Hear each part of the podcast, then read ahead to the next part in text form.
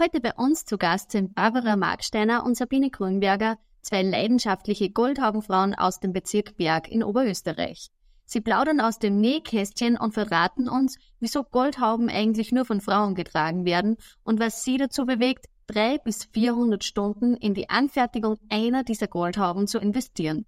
Sei gespannt auf eine Folge der ganz anderen Art und freue dich auf traditionelle, geschichtliche und moderne Infos rund um die Goldhaube. Hallo liebe Flowcity Community. Super, dass du wieder mit dabei bist beim Podcast für Vereine, Funktionäre und Mitglieder. Vereinsbrust ist dein Podcast für Vereine und neben Inspiration und Unterhaltung steht vor allem eins im Vordergrund. Gemeinsam für unsere Vereinswelt, denn Ehrenamt ist Ehrensache. Wir dürfen euch herzlich begrüßen. Schön, dass ihr euch Zeit genommen habt für uns. Ähm, liebe Barbara, liebe Sabine, wir haben am Anfang ein paar Fragen, damit wir echt persönlich ein bisschen besser kennenlernen. Und die erste Frage, die mich interessieren wird, ist, tragt sie lieber Tracht oder sportliche Kleidung? Also ich für meinen Teil trage lieber Tracht. Okay. Ich mache das auch beruflich unter Anführungszeichen, äh, weil ich sehr gerne im Gästehaus äh, Dirndlkleid zum Servieren vom Frühstück zum Beispiel trage. Mir ist es so, dass ich, wenn der Rahmen irgendwie passt, sehr, sehr gern Tag trage. Also dort, wo es möglich ist oder wo ich mir denke, da passt es halt, trage ich sehr, sehr gern Tag. Wenn ich jetzt an meinem Arbeitsplatz im Dirndlkleid erscheinen werde, dann glaube ich, kann man dem ein bisschen uh, nicht ganz optimal gekleidet fühlen. Okay. Also so mein Büro ist man jetzt in einem, in einem klassischen Büro ist man jetzt den Dirndlkleid ähm, leicht overdressed. Leicht overdressed, wobei ich habe kürzlich von einer Goldhaubenfrau, die ist Firmeninhaberin, gehört, dass ihre Mitarbeiterin, ihre sehr geschätzte Mitarbeiterin gesagt hat, weißt du was, ich komme jetzt dem Dirndlplan in die Arbeit, weil ich habe so viel Dirndlplan und ich will so ein wenig mehr anziehen. Ist ja auch spannend. Ähm, die zweite Frage, die mich interessieren wird, weil bei den Goldhaubenfrauen ja sehr viel handwerklich gemacht wird, darf sie lieber häkeln oder lieber stricken? Also ich tue leidenschaftlich gern stricken, allerdings keine Socken, keine Festling, sondern Perlen stricken. Das ist äh, eigentlich sehr ready Technik, wo man dann so Beutel zum Beispiel stricken kann oder Geldtaschen stricken kann. Bei mir ist ähm, eher in Richtung wieder noch, also wann ich mich entscheiden muss, dann nämlich Häkeln. Äh, aber was ich unendlich gern tue, ist sticken und nähen. Also das sind meine handwerklichen Neigungen. Also ich tue wirklich sehr, sehr gerne nähen. Nee, auch wirklich sehr viel. Also es ist, vergeht keine Woche, wo ich nicht meine Nähmaschine starte. Wow. Äh, und eben auch beim Sticken. Okay. Also meine Nähmaschine ist immer am Nähplatz und immer ausgepackt und immer bereit. Meine übrigens auch, da schaut's furchtbar aus. ich fange mal irgendwas an und dann dauert es halt wieder, bis was ich dazu komme. Merkt euch eine leidenschaftliche oder eine Leidenschaft zum Handwerk. Und die letzte Frage, die wir hätten zu euch persönlich, war, dass Sie lieber gemütlich ein Buch lesen oder die Tracht am Kirtag ausführen? Wieder schwierige Frage. die Tracht in Kirchen ausführen, die Tracht beim Ausflug ausführen, die Tracht vielleicht auch bei am Kirtag ausführen, aber das kommt ein bisschen auf den Kirtag drauf. Okay. Also so mal so einen richtigen, deftigen Kirtag. Hm. Also beim Oktoberfest weiß ich nicht, wie richtig war.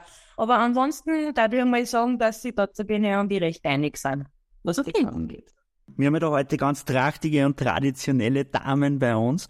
Und vielleicht ganz kurz zu Beginn für alle Zuhörerinnen und Zuhörer von uns, die jetzt kein Bild von Goldhabenfrauen haben. Was machen denn Goldhabenfrauen überhaupt? Ähm, naja, in erster Linie natürlich ähm, führen wir Goldhabenfrauen unser Goldhabenprodukt aus. Das ist ja, das ist ja unser Markenzeichen, unser, unser charakteristisches Element, mhm. das, was uns ausmacht. Also dieses Gold auf unserem Haupte, das wir ausführen, äh, mit denen wir halt verschiedene Feste da feierlich ergänzen. Aber natürlich ist es noch viel mehr Goldhaubenfrau sein. Das heißt einfach, dass man sich einer Tradition verbunden fühlt, dass man einer Gemeinschaft zugehört, dass man in der Gemeinschaft gemeinsam was unternimmt, was macht und andere unterstützen kann. Genau, das, was uns gut haben Frauen verbindet und ausmacht. Das sozial-karitative Element ähm, ist äh, eigentlich der Schwerpunkt der Goldhaubengemeinschaft. Und insofern kann man die Goldhaube eigentlich auch als Symbol für Wohltätigkeit verstehen. Mhm. Das heißt. Also sozusagen ja auch aus der Geschichte heraus einen Unterschied macht. Ja. Äh, weil früher stand die Goldhaube für die Präsentation des Reichtums, des sozialen Status. Und heute steht die Goldhaube eigentlich für diese Gemeinschaft, die sozial karitativ tätig ist. Das ist jetzt ganz schön zusammengefasst. Und das macht es für mich jetzt sehr einfach, äh, wozu die Goldhaube dient, weil das ist nämlich so das Markenzeichen, wo ich zumindest im Ort da immer die Goldhaubendamen sehr schnell erkenne, die führen die Tracht aus und vor allem auch die Goldhaube an sich. Und, und ich habe das schon ein paar Mal beobachtet, es gibt ja auch schwarze Goldhauben. Gibt es da einen Unterschied zwischen so schwarzen Goldhauben und, und goldene Goldhauben? Also in dieser großen Familie der Hauben gibt's mehreres. Also wie du richtig gesehen hast, es gibt goldene Hauben, es gibt schwarze Hauben, dann gibt's auch Halbgoldhauben, das sind schwarze Hauben, wo ein paar kleine goldene Teile draufgestickt sind meistens. Dann gibt's noch Florhauben, das sind Hauben, die überhaupt keine Bestickung haben, aber ein schwarzer Spitzenflor sozusagen die Basis der Haube ist. Und eigentlich ist es ähm, sehr, sehr landläufig die Meinung, die schwarze Raum ist eine Witwenhaube. Mhm. Wir halt heute schwarz als Trauerfarbe verstehen, äh, ist aber ein Irrtum. Äh, früher war es einfach so, dass nicht jede Frau eine Goldhaube leisten konnte. Und äh, das zweitfestlichste noch Gold war die Farbe Schwarz. Und ähm, dann hat man halt einen schwarzen Spitzenflak genommen und hat den, so man hatte oder sich leisten konnte, noch äh, schwarze Glasperlen draufgenäht. Und dann hat man wieder schwarze Haube getragen. Es war ähm, ja die Alltagshaube, weil, wie du dir vorstellen kannst, eine Goldhaube eignet sich nicht so gut, um auf den Markt zu gehen. Ähm, da war oft die schwarze Haube dann das bessere, die bessere Wahl. Also die reichen Bürgerinnen, die haben durchaus eine, zwei, drei Goldhauben gehabt und dann auch noch mehrere schwarze Hauben für sozusagen die Goldhaube für den Sonntag und die schwarze Haube für den Alltag, für den Alltag. Aha, ja. Jetzt bin ich ja schwarz. war ja. Zur Goldhaube vielleicht an sich. Wird die Goldhaube immer in Verbindung mit, mit den Trachtenkleidern getragen oder gibt es Anlässe, wo man nur die Goldhaube an sich aufhat? Nein, also äh, die Goldhaube wird tatsächlich äh, zum, zum Seidengewand getragen. Also zu dieser Festpracht. Das kann ein Bürgerkleid sein, das aus der Entstehungszeit der Goldhaube kommt. Also da ist sozusagen Schnitte aus dem Empire, aus dem Biedermeier, sind da häufig gesehen, bis auf äh, zur Jahrhundertwende und seit dieser Erneuerung natürlich auch modernere ähm, Seidenkleider die allerdings trotzdem lang sein sollten und ein- oder zweiteilig, aber in moderneren Schnittführungen. Also man muss nicht mehr, mehr ein Biedermeierkleid mit Hammel oder Keulenärmeln tragen. Man kann durchaus auch ein schnittiges, modernes, durchaus bis figurbetonteres Kleid tragen. Und wie lang wird an so einer Goldhaube gearbeitet? Und wird äh, nur die Goldhaube selber gefertigt oder das Dirndl? Wie ist das bei euch? Äh, ja, das kommt ganz auf äh, das Talent und die Ausdauer an. Also auf die Goldhaube muss man nicht selber fertigen. Viele erben eine Goldhaube, manches kaufen auch die Goldhaube. Manche sagen, nein, meine Goldhaube, mit der fühle ich mich nur verbunden, wenn ich was selber mache. Äh, man arbeitet da schon lang dran, also man kann da durchaus auch mit 300 Stunden, wenn sie dicht bestickt ist, dafür rechnen. Also das ist schon eine ganz schöne Zeit. Äh, wenn man sich das zutraut, kann man, kann man auch das Seidenkleid selber nähen. Äh, man macht es im Regelfall wie auch die Goldhaube äh, unter Anleitung von einer Kursleiterin, die, dies, die den Schnitt äh, zeichnet und vielleicht auch zuschneidet, äh, mit der man das gemeinsam dann macht, nach den Vorstellungen gestaltet. Man kann das Kleid natürlich auch von einer Schneiderin machen lassen. Äh, und äh, das Dirndl ist ja wieder ein bisschen eine andere Sache. Das Dirndlkleid ist es so eher so ein bisschen äh, ein Alltagskleid von der Goldhaubenfrau. Wenn man jetzt nicht mit der Goldhauben ausgeht, dann kann man zum festlichen Anlass eben mit dem Dirndlkleid. Das ist ja dieses klassische Dirndlkleid, das nicht mehr kennen, mit dem Leibekittel und der Schürze. Und viel Goldhaubenfrauen nehmen sie natürlich auch die Dirndlkleider selber. Auch oft wieder bei einem Kurs, wo man das eben dann wirklich gut gestalten kann und professionell umsetzen kann. Bei den Goldhauben gibt es die 4G übrigens, das konnte man eingangs noch dazu sagen. Also das heißt, es gibt vier Regeln, wie man zu einer Goldhaube kommen kann, indem man sie also geerbt, geschenkt, gestickt oder gekauft. Äh, das sind die so mehr eigentlich nur bei den drei aber äh, so sind die Wege, wie man zu einer Haube kommt. Das haben sich die Politiker dann von den Goldhabendamen abgeschaut. ihr habt jetzt auch gerade erwähnt, dass ihr euch das vor allem selber ähm, macht, die, die Gold haben. Gibt es da in Österreich oder in Oberösterreich auch Kurse speziell für Interessierte, wenn man sagt, hey, ich möchte das einmal ausprobieren, kann man da wohin gehen oder gibt es überhaupt Kurse? Ja. Ähm, Kursleiterinnen, wobei man jetzt gleich dazu Kulturgut. Also das heißt, äh, es ist schon ein bisschen über die Grenzen von Österreich hinaus, gerade noch ins Mostviertel ein, äh, ein bisschen in die Steiermark ähm, und ins Salzburgische, dann in den bayerischen Raum, aber prinzipiell ist das nicht für ganz Österreich, sondern eben wirklich zentral in Oberösterreich. Die Goldhauben sozusagen hat diesen, diese starke Tradition Uh, und da ist es eben so, dass wir eigentlich in fast allen Bezirken Kursleiterinnen haben, die wirklich Spezialistinnen sind, die, die da einfach ein profundes Wissen haben, wissen, wie die Sticktechnik ist, uh, wie man da anfängt, ähm, wie man die Haube fertigt, wie man der Haube die Krone aufsetzt, läuft, dass das einfach auch wirklich eine perfekte Goldhaube war. Es ist eben nicht so, dass man sagt, ich probiere das jetzt einmal, sondern Eher ist es so, dass man sich entscheidet, äh, ich möchte mal gern selber äh, Goldhauben sticken. Dann geht man zu der Stickkursleiterin, beziehungsweise fragt die Opfer zum Beispiel, zu wem kann ich denn gehen? Äh, und dann entwickelt man das mit der gemeinsam. Und dann äh, merkt man, wie groß äh, die eigene Geduld ist und manchmal vielleicht auch die Leidensfähigkeit ist, dass das Projekt durchgezogen ist. Also das ist tatsächlich so, dass jede fertige Goldhaube der Beweis ist, von dem bisher als Frau an ihre Grenzen kann. Weil du musst da denken, wenn du jetzt 300 äh, Stunden für so eine Haube brauchst, es ist jetzt keine einfache Übung, das neben dem Beruf, vielleicht neben der Familie, die Kinder, irgendwie noch unterzubringen. Und insofern wahnsinnig bewundernswert jedes Stück, das da fertig wird. Nachdem da ja eigene Kurse angeboten werden, heißt es ja auch, dass die Nachfrage sehr groß ist. Da würde mich interessieren, wie groß ist der Verein Goldhauben eigentlich auf Ortsbezirks, vielleicht der Landes- und Bundesebene? Habt ihr da ungefähr eine Zahl im Kopf oder Bild davon? Ja, das haben wir. Wir haben da recht, äh, eigentlich recht genaue Zahlen. Wir äh, wissen da schon äh, über unsere Mitglieder Bescheid über die Zahlen. Also wir im Bezirk Berg zum Beispiel haben 25 Ortsgruppen und diese Ortsgruppen sind halt je nach Gemeinde verschieden groß.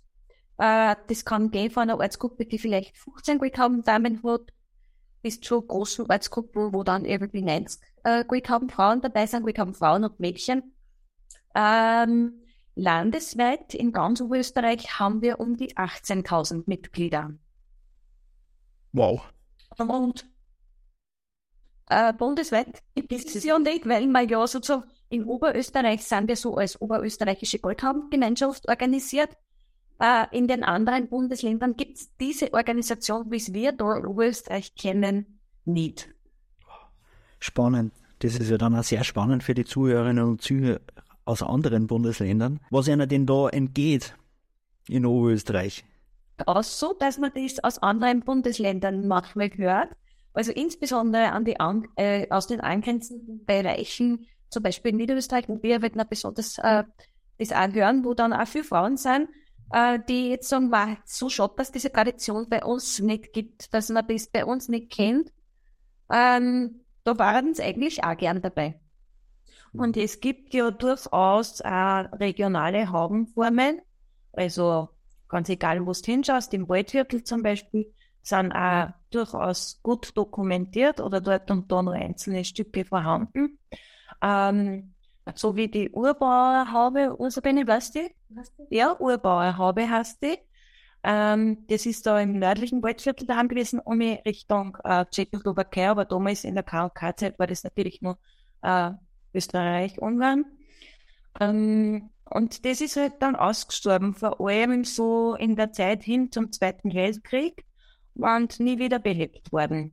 Und das ist vielleicht auch der große Unterschied zu uns in Oberösterreich, wo die Goldhauben eigentlich durchgehend getragen wurden, allerdings noch nicht immer in der Vereinsform, also das heißt in den 1920er, 1940er, 50er, 60er Jahren noch nicht als äh, Verein, aber dann in den meisten Ortsgruppen ab den 1970er Jahren ist es losgegangen.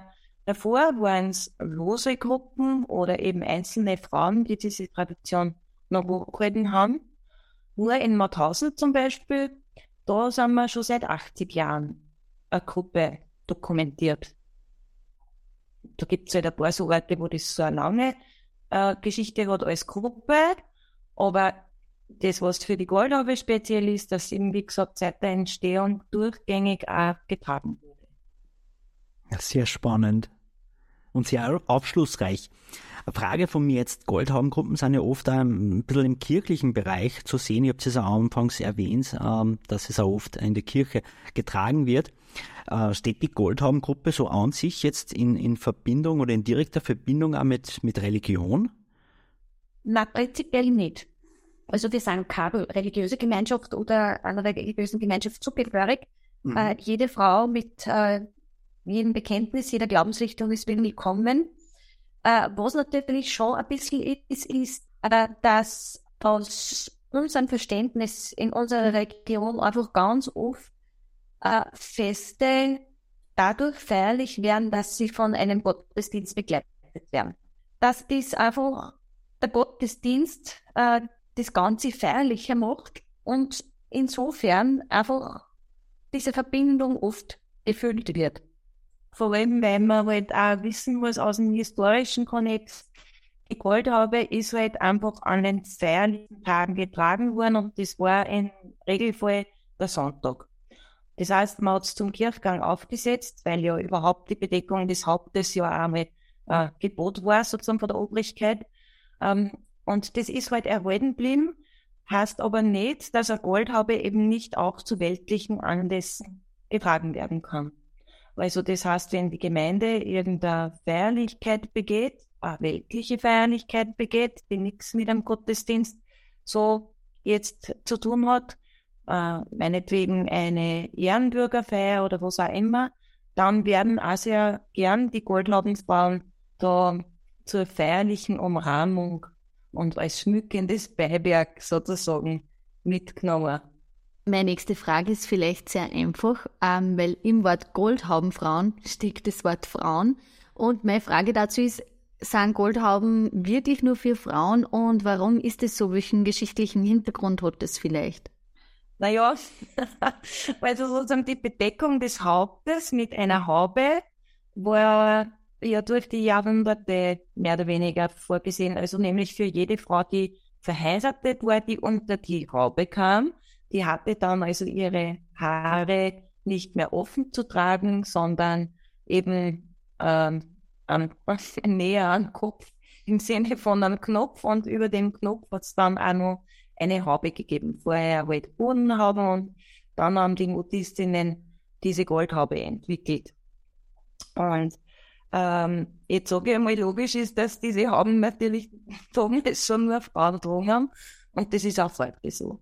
Wobei natürlich äh, Männer in manchen Ortsgruppen durchaus mit dabei sind, indem es dann entweder ein Bürgertracht, also so zum Beispiel im Steirerraum diese Hammerherrentrachten äh, tragen. Das sind sozusagen die, die Männeranzüge der Biedermeierzeit mit einem Hut dazu.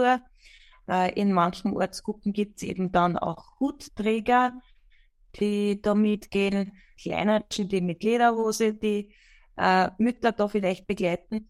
Und natürlich nehmen wir es gern, wenn uns die Männer bei karitativen Zwecken unterstützen und vielleicht einmal die Tische aufstellen und die Bierbänke auf und zu klappen. Äh, aber als Haubenträger würden wir uns also eher nicht wünschen. So aufgeschlossen sind wir gerade noch nicht. ich habe jetzt gerade einen ziemlichen Aha-Effekt gehabt mit unter der Haube kommen, woher der Ausdruck vielleicht kommt oder was für ein Zusammenhang das mit sich birgen kann. Ähm, man merkt bei euch, ja. Dass ihr ziemlich ähm, leidenschaftlich dabei seid bei den Goldhaubenfrauen. Und da wird mich interessieren, dass ihr ja Bezirksleiterin quasi und Stellvertreterin seid. Wie seid ihr zu eurer Funktion gekommen und was ist euer Anliegen und Ziel, das ihr mit der Leitung von der Goldhaubengruppe verfolgt? Na, wie wir dazu gekommen sind, das ist ganz einfach. Unsere Vorgängerinnen ähm, haben uns gefragt, ob nicht wir zwei das machen konnten. und äh,